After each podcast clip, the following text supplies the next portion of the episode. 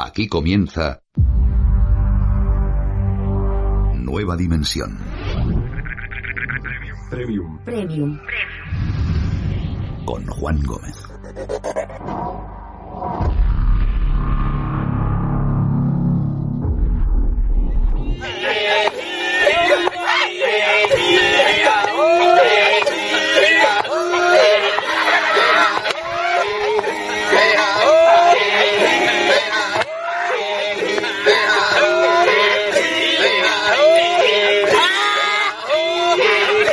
Muy buenas noches a todos amigos, bienvenidos a Nueva Dimensión Premium.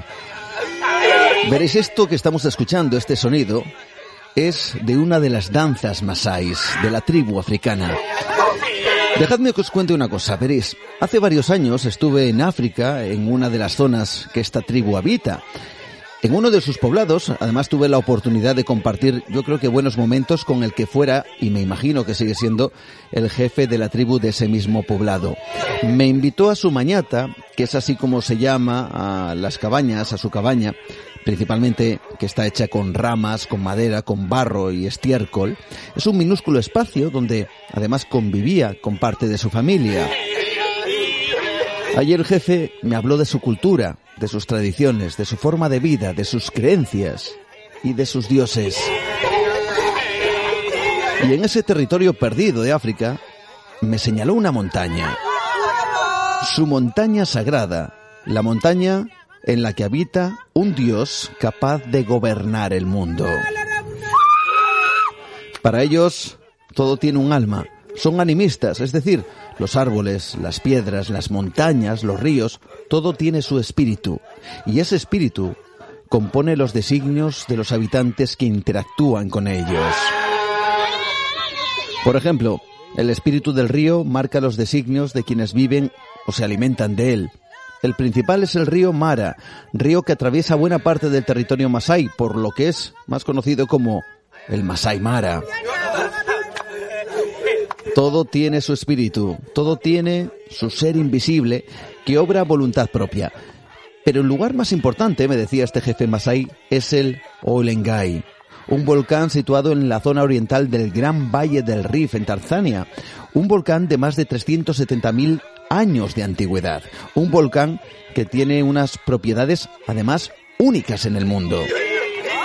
Su lava, por ejemplo, no es como la del resto de los volcanes. Su textura es la de una lava tan líquida como el agua. Es la más fluida del mundo y la más fría con una temperatura de menos de 600 grados. Pero es que hay más. Esa lava tiene unas propiedades asombrosas que los científicos no han conseguido esclarecer.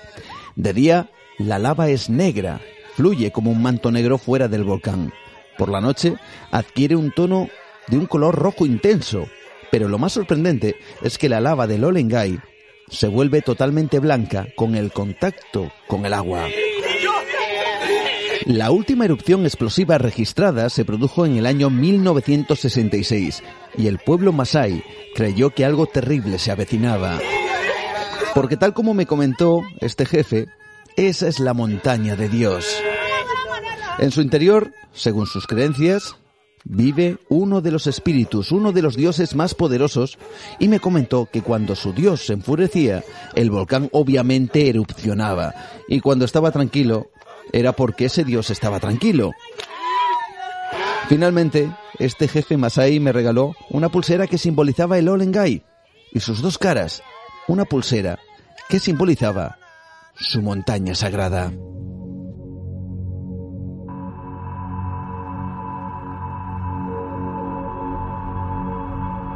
Pero veréis, no hace falta irse a lejanas tierras de África para encontrar ejemplos de la vinculación del hombre con sus propias montañas sagradas. No hace falta viajar mucho, ni a remotos lugares del mundo, porque a pesar de nuestra desconexión con la naturaleza, es cierto que mantenemos nuestra conexión con esos grandes tótems de esa misma naturaleza.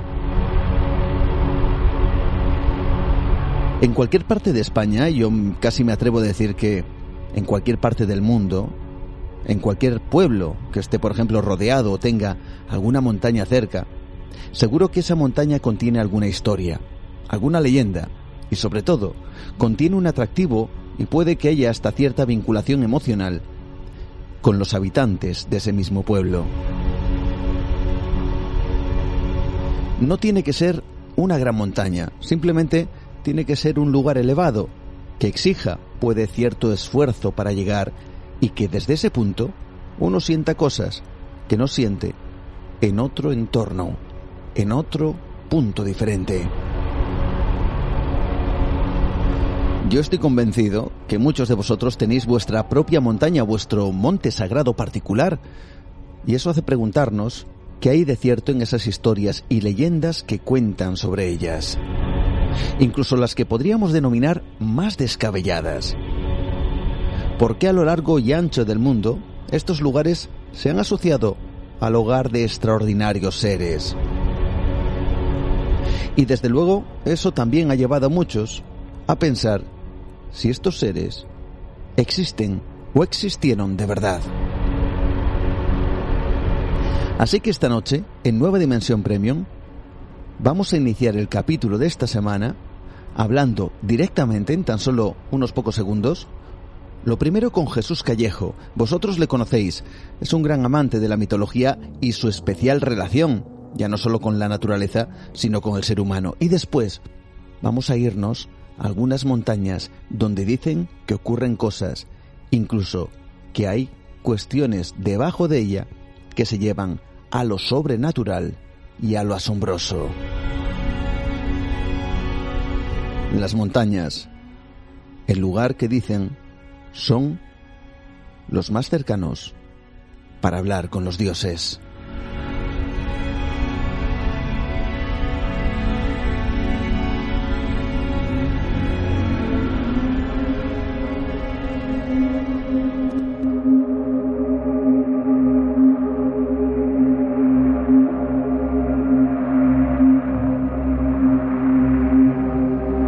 Quizás sean eso precisamente, los lugares donde más cerca del cielo estamos.